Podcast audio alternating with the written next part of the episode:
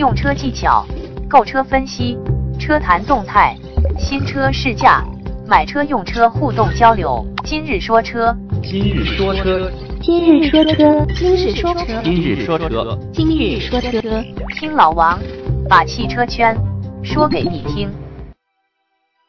大家好，欢迎收听今日说车。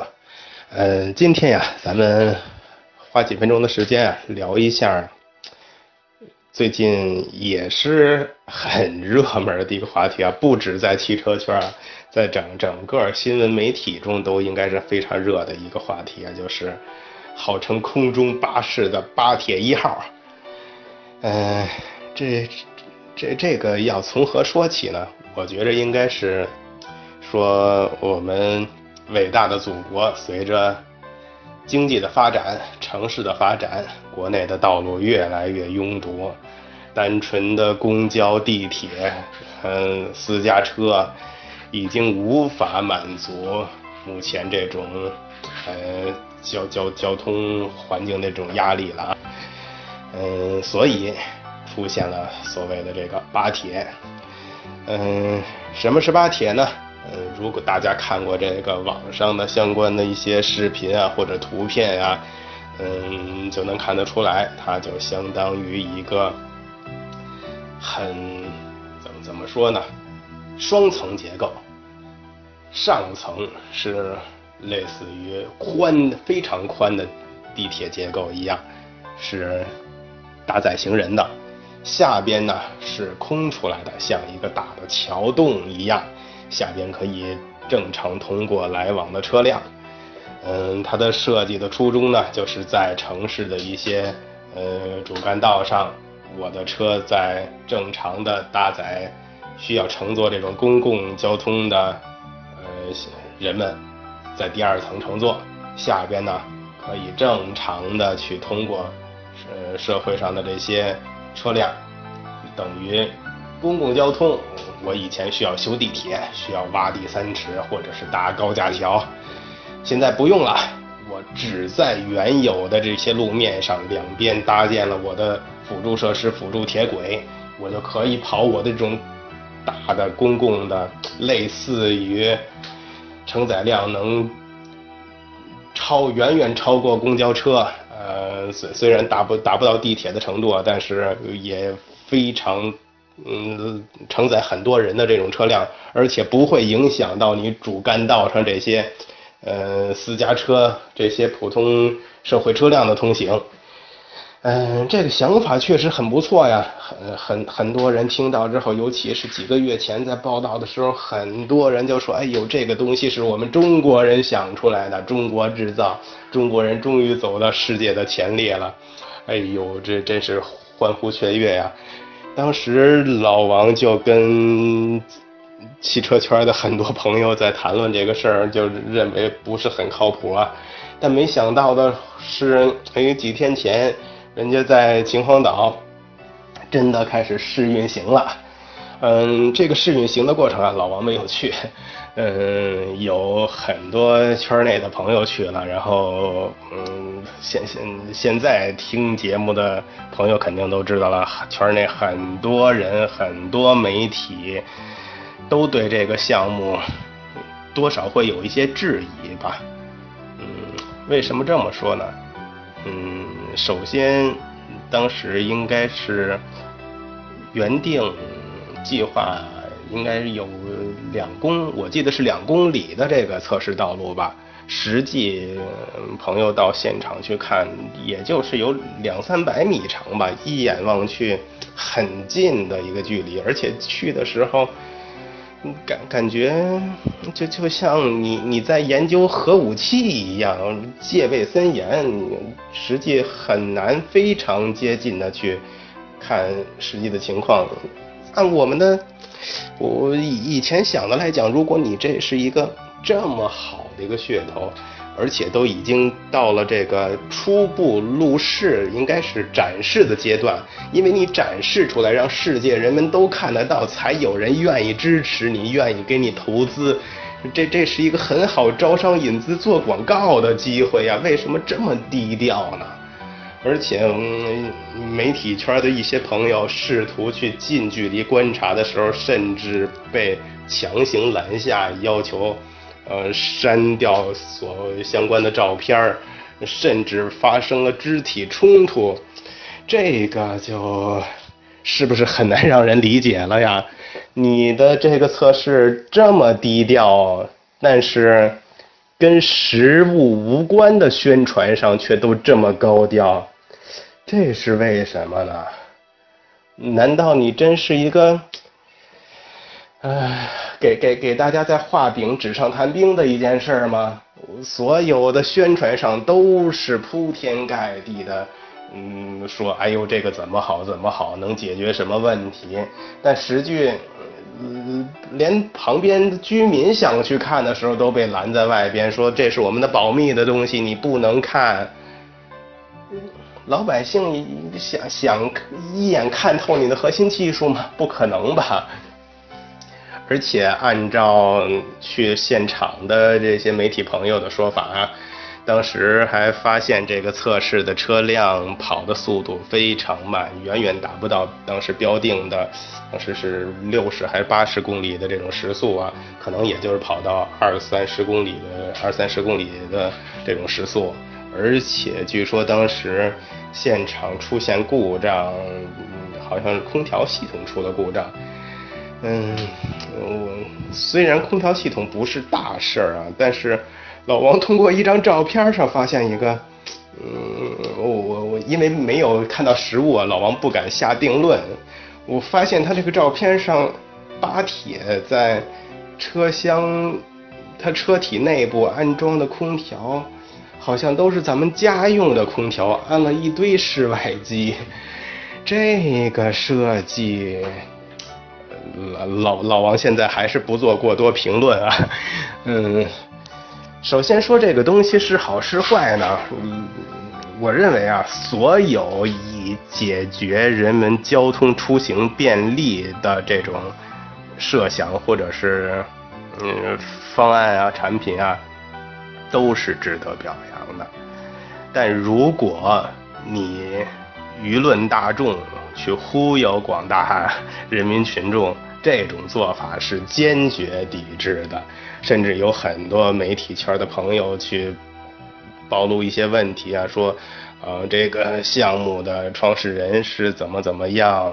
或者是跟哪个嗯哪个资金的项目有关系？是不是会有这种非法的集资的这种可可疑之处啊？嗯，这个老老王没有实际的根据啊，不想去多评论。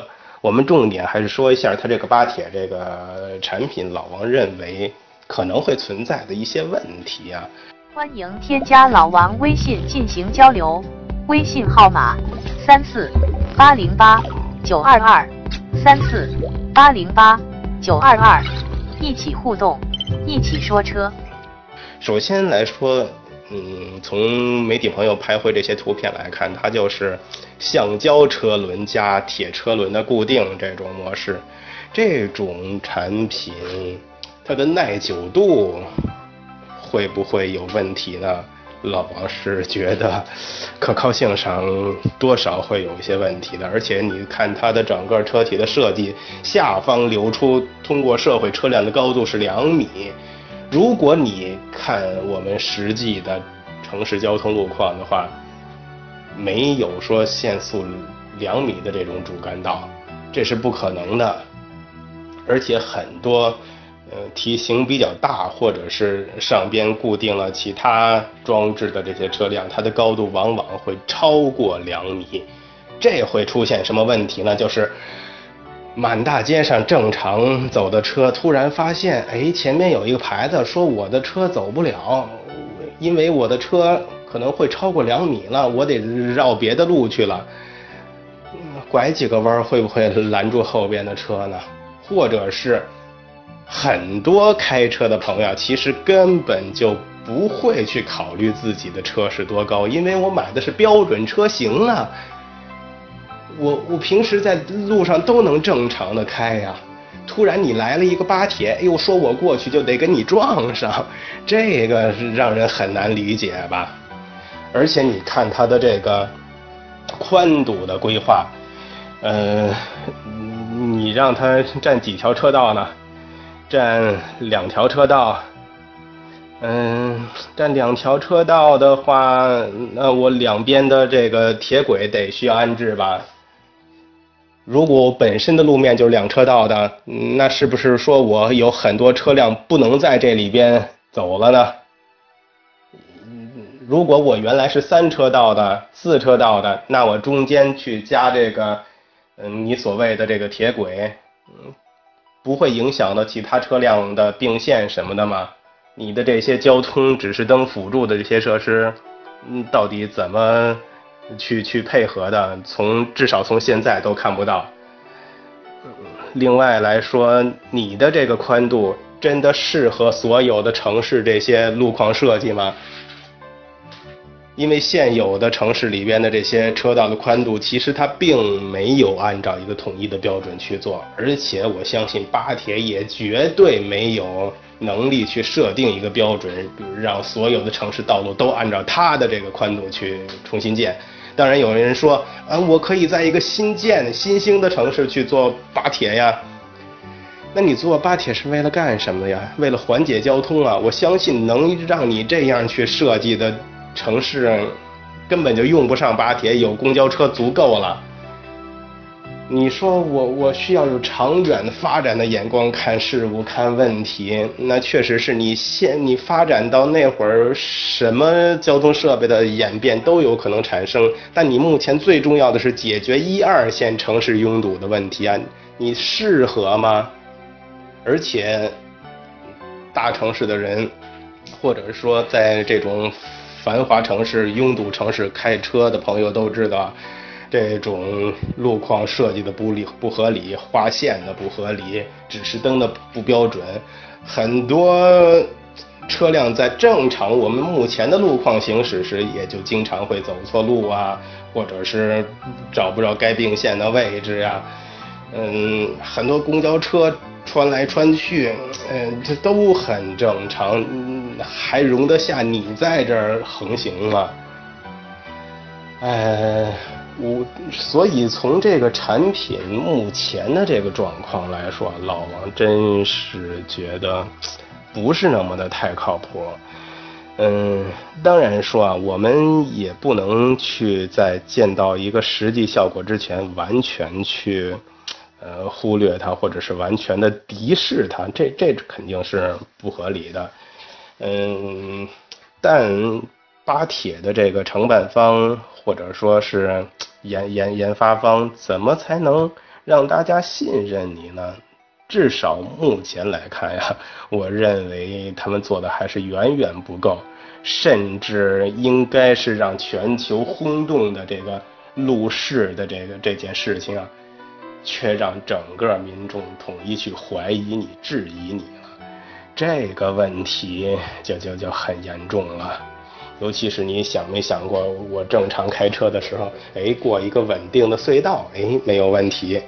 但我过一个跟我同向行驶，而且速度忽快忽慢，甚至有可能还会拐弯儿，但是我又不知道你会不会拐弯的这么一个桥洞的时候。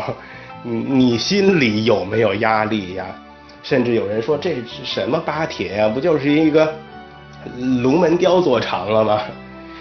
嗯，如果让老王现在这种状态在这个巴铁里边开车呀，跟他并行行驶，一会儿他超我，一会儿我超他，我说说不定什么时候我想拐弯，说不定什么时候他想拐弯，我是够有压力的。按按照这个说法，我记得网上有一些朋友说，我我我觉得这个点子很好，至少比巴铁所谓的这些宣传要好很多。你有没有考虑过，你的巴铁行驶的方向跟主主干道的这个车流方向是相对行驶的，逆向行驶的，这样会减少车辆在你下部停滞的这个时间，或者是在一起并行的这个时间呢？虽然也也是会有很多问题，但这只是一个好新挺新颖的一个出发点啊！老王为这个网友点赞啊。嗯，所以对于巴铁这个事件呀，老王还是觉得广大朋友们理性看待。嗯，至少在没有实际结论之前，老王还认为他有待观察。至少目前巴铁给我的信息来看，我还不是认同他的。嗯，大家也说说各自的城市里边这个城市拥堵的路况到底怎么样？你对巴铁的看法是什么？咱们一起交流，一起说车。